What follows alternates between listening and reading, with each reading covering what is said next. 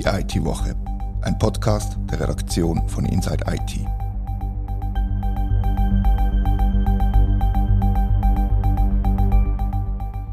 Herzlich willkommen zur IT-Woche. Jetzt ist es klar, per Ende Jahr werden alle Daten aus dem nationalen Organspenderegister gelöscht, aber ohne dass eine Nachfolgelösung da wäre. Für alle Menschen, die auf eine Spende warten, ist das eine Katastrophe und über das müssen wir reden. Mein Name ist Reda Vogt und bei mir hockt Thomas Schwendener.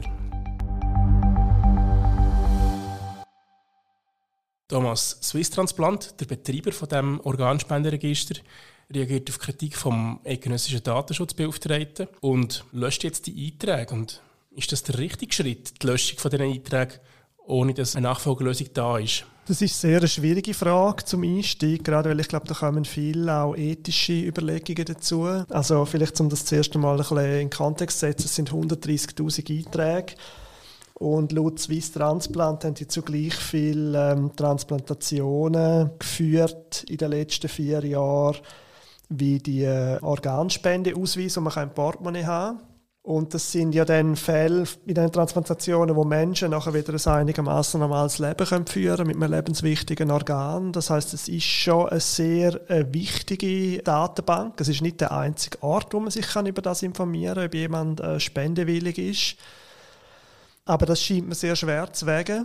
Auf der anderen Seite ist natürlich aus Sicht vom Datenschutz kann man einfach nicht sicherstellen, ob Einträge manipuliert worden sind oder gelöscht worden sind. Und also wenn man es rein unter Datenschutzaspekt anschaut, geht das natürlich nicht. Auch wenn Kriminelle keine äh, Motivation, also zumindest keine finanzielle Motivation können haben, um so einen Registereintrag zu manipulieren. Ich habe einen Kommentar gelesen auf Twitter, wenn das Problem weniger schlimm ist als die Lösung oder umgekehrt, wenn die Lösung schlimmer ist als das Problem. Ja, ich meine, das ist, das ist sicher ein Standpunkt. Ich meine, da geht es um Menschenleben. Ähm, eben, um das nochmal zu sagen, es ist nicht der einzige Ort. Es gibt auch Patientenverfügungen zum Beispiel. Es gibt die Ausweis. Und 2024 kommt ja sowieso ein neues Gesetz. Also frühestens 2024 wo eben die Widerspruchslösung zum Tragen kommt. Es wird eine neue Datenbank geben, aber es geht noch über ein Jahr und bis dann sind die 130.000 Einträge gelöscht und das halte ich für ein grosses Problem. Genau, ich war selber auch in dieser Datenbank drin und ich habe ein E-Mail bekommen, ich soll doch bitte meine Spendewilligkeit irgendwo anders festhalten. Und ich habe befürchtet, dass nur sehr wenige von diesen 130'000 Leuten das werden machen und dass die, die Spendewilligkeit von, von vielen Leuten nie mehr festgehalten ist und dementsprechend viel weniger Organe zur Verfügung stehen werden. Ja, das scheint mir auch ein Problem zu sein. Was mir Swiss Transplant noch gesagt hat, ist, dass der Altersschnitt deutlich tiefer ist in diesem Register, bei rund 43 Jahren. Das heißt jetzt aus einer rein medizinischen Sicht betrachtet, sind es einfach Organe von einer hohen Qualität, wo man einem Menschen, der so eins überkommt, dann auch ähm, wiederum eine höhere Lebensqualität können, äh, ermöglichen. Man hat ja 2018 das Register aufgebaut, also die Stiftung Swiss Transplant, um eben einen einfacheren Zugang auch zu ermöglichen, denen, die eigentlich spendewillig sind. Und offenbar ist halt bei diesen Spendeausweis häufig findet man die nicht oder sie sind unleserlich und so weiter. Ähm, dem hat man eigentlich entgegenwirken mit dem, aber man hat natürlich große Mängel in dieser Plattform gehabt. Also es ist tatsächlich möglich gewesen, für irgendjemanden einen Eintrag machen zu lassen, ähm, weil man hat sich können digital ausweisen und das ist sehr einfach zu manipulieren ja. Aber wie du gesagt hast, aus datenschutzrechtlicher Sicht ist das natürlich eine Katastrophe und genauso eine Katastrophe ist es aus Sicht der Leute, die auf eine Spende warten. Aber wenn wir die Geschichte jetzt ein bisschen von hinten aufrollen, was ist genau in welcher Reihenfolge passiert? Ein Medium hat aufdeckt die Lücken, eben, dass man einfach ohne Wissen und Zustimmung von der Person kann einen Eintrag machen kann. Das ist dann auch äh, präsentiert worden in einem Beitrag. Kurz bevor der ausgestrahlt worden ist, also ich habe mit Swiss Transplant geredet, die haben einige Tage Zeit gehabt zum Reagieren, ähm, sind sie informiert worden und dann auch quasi in die Sendung eingeladen worden zum Stellung nehmen. Sie haben dann das Register abgeschaltet und haben es mit einer Zwei-Faktor-Authentifizierung wieder aufgeschaltet für Leute, die schon einen Eintrag haben, damit die können weiterhin auf ihr Konto zugreifen, zum allfällige Änderungen machen. Haben es dann aber nachher beschlossen, als kleine Stiftung, weil sie das Risiko nicht eingehen wollen, dass sie es ganz abschalten, weil es kann sein, dass die Datensätze bereits manipuliert worden sind eben, wie gesagt, es ist eine Güterabwägung am Schluss, wo mir ein bisschen, eben, es gibt keine finanzielle Motivation für so etwas und ich denke, das muss, müsste irgendeine Ethikkommission am Schluss entscheiden, was da überwiegt. Ich kann das nicht, also ich maße mir nicht an, da eine Entscheidung zu fällen.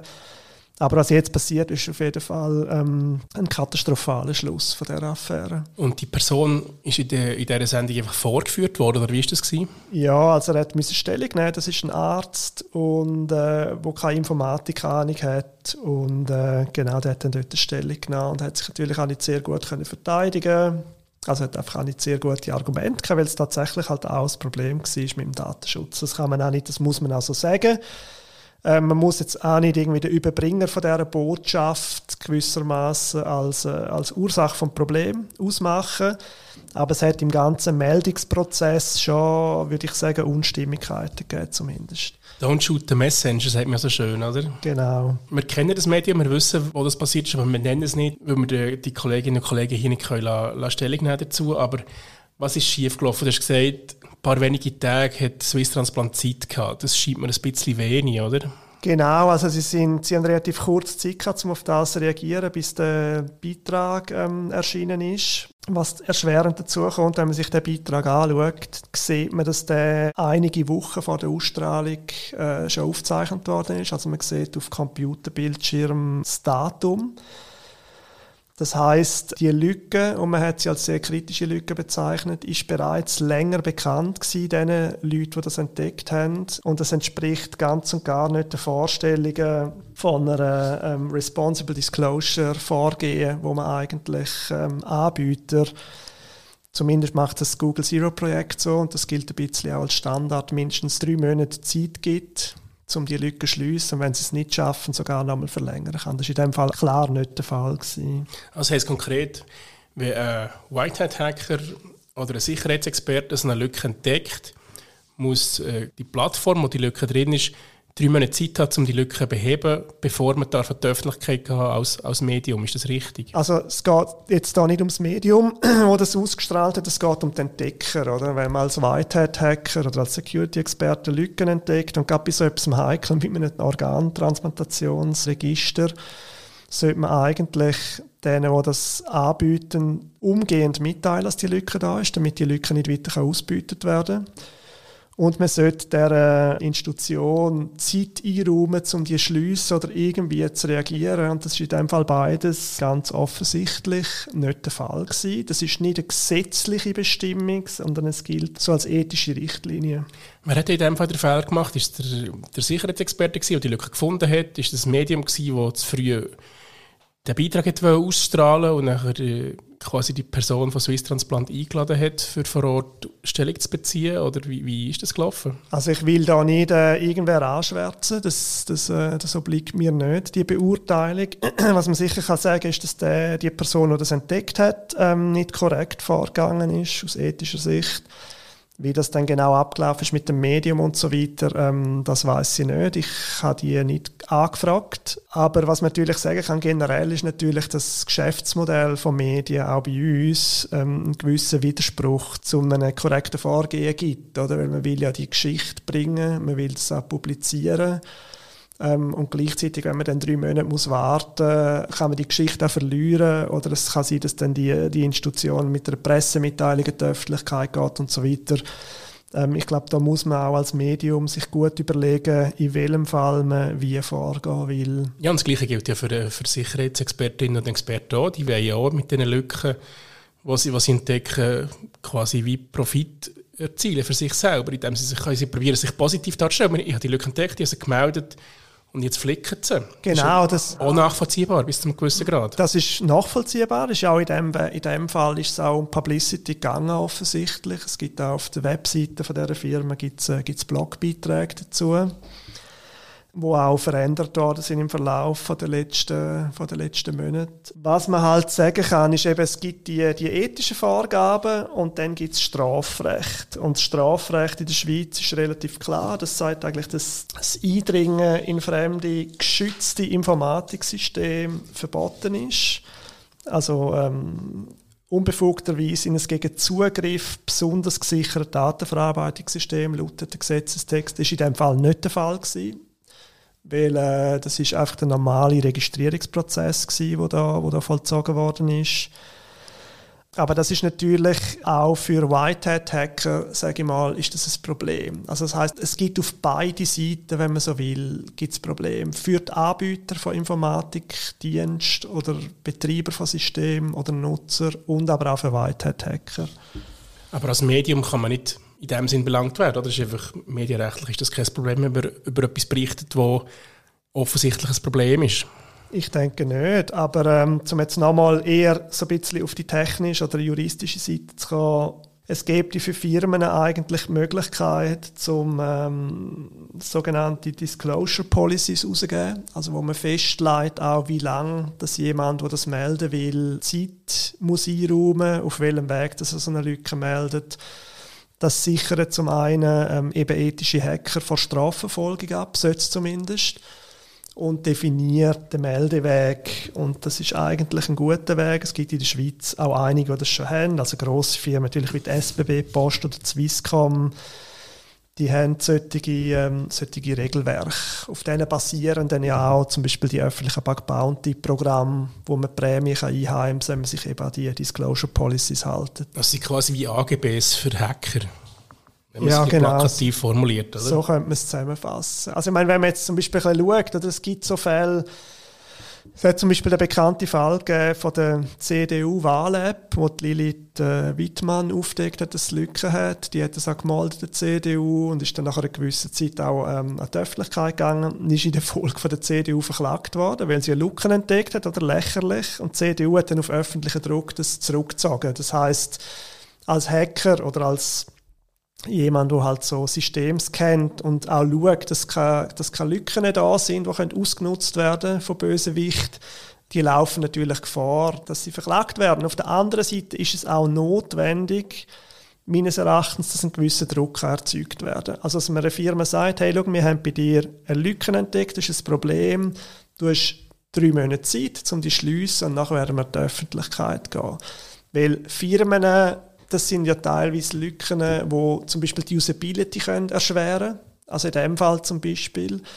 Das heißt, man muss sicher eine gewisse Zeit einräumen, aber man muss auch die Firmen können dazu ähm, zwingen, gewissermaßen, um die auch schliessen. Und ich glaube, es ist auch wichtig, dass man die Öffentlichkeit am Schluss informieren kann darüber, gerade wenn irgendwie viele Leute so ein System genutzt haben und ihre Daten können in Gefahr sein. Ja, und es braucht aber auch Rechtssicherheit für so Sicherheitsexperten, dass wenn sie eine Lücke finden, dass sie sie nachher auch tatsächlich melden, oder? Dass, dass man nicht in eine Situation laufen wo Lücken entdeckt werden, aber nicht gemeldet werden aus Angst, verklagt zu werden. Ja, also absolut. Und ich glaube auch, dass Firmen eigentlich sollten so Leute äh, eine Prämie zahlen, weil ich meine, wenn man so etwas entdeckt, wenn man wirklich eine kritische Lücke in einem System entdeckt, ist so eine sehr viel wert, im Dark Web zum Beispiel. Also gibt es genug Leute, die Interesse haben, zum Eindringen ins System und zum Beispiel Ransomware-Angriff zu fahren. Und man kann sich da natürlich auch fragen, jetzt bei Bug Bounty Programm, wie hoch sind denn zum Beispiel die Prämien und wie viel kriegt man dann im Dark Web für so etwas über? Wenn man jetzt unethisch agiert, kann man natürlich in aller Regel äh, mit einem gewissen Risiko auch mehr Geld machen. Und ich halte es eigentlich für wichtig, dass das auch in der Schweiz ähm, eine Gesetzesgrundlage gibt für so Sachen. Also man müsste unbedingt mal darüber reden, äh, ob man da nicht einen gesetzlichen Rahmen schaffen für so etwas. Unbedingt, genau. Und nochmal um auf den Anfang zurückzukommen, wie geht es bei Swiss Transplant weiter? Ende Jahr werden alle Daten gelöscht. Die User sind aufgefordert worden, ihre Spendenwilligkeit quasi irgendwo neu mal anders festzuhalten. Und nachher wartet man auf das neue Transplantationsgesetz, oder? Oder gibt es noch etwas dazwischen, was passiert? Nein, die 130'000 Einträge sind weg. Wie du gesagt hast, sind äh, die, die einen Eintrag gemacht haben, benachrichtigt worden, dass sie ihren Willen bitte woanders sollen, äh, hinterlegen sollen. Und was natürlich die ganze Lage ein bisschen entschärft, ist, dass eben ähm, nach der Volksabstimmung vom 15. Mai die Widerspruchslösung in der Schweiz kommt. Das heißt, man wird sowieso als spendewillig ähm, registriert, wenn man nicht explizit widerspricht. Sinnvollerweise ist man in den nächsten zwei Jahren nicht auf ein Organ angewiesen und nachher ist die Situation wieder besser, oder? Ja, also deutlich besser auch als jetzt. Auch mit dem Register übrigens. Genau. Wunderbar, danke vielmals, spannend gewesen. Danke euch fürs Zuhören, liebe Hörerinnen und Hörer. Ich freue mich über Feedback auf redaktion.insight-it.ch. Das war die IT-Woche, ein Podcast von der Redaktion von Inside IT. Danke vielmals fürs Zuhören.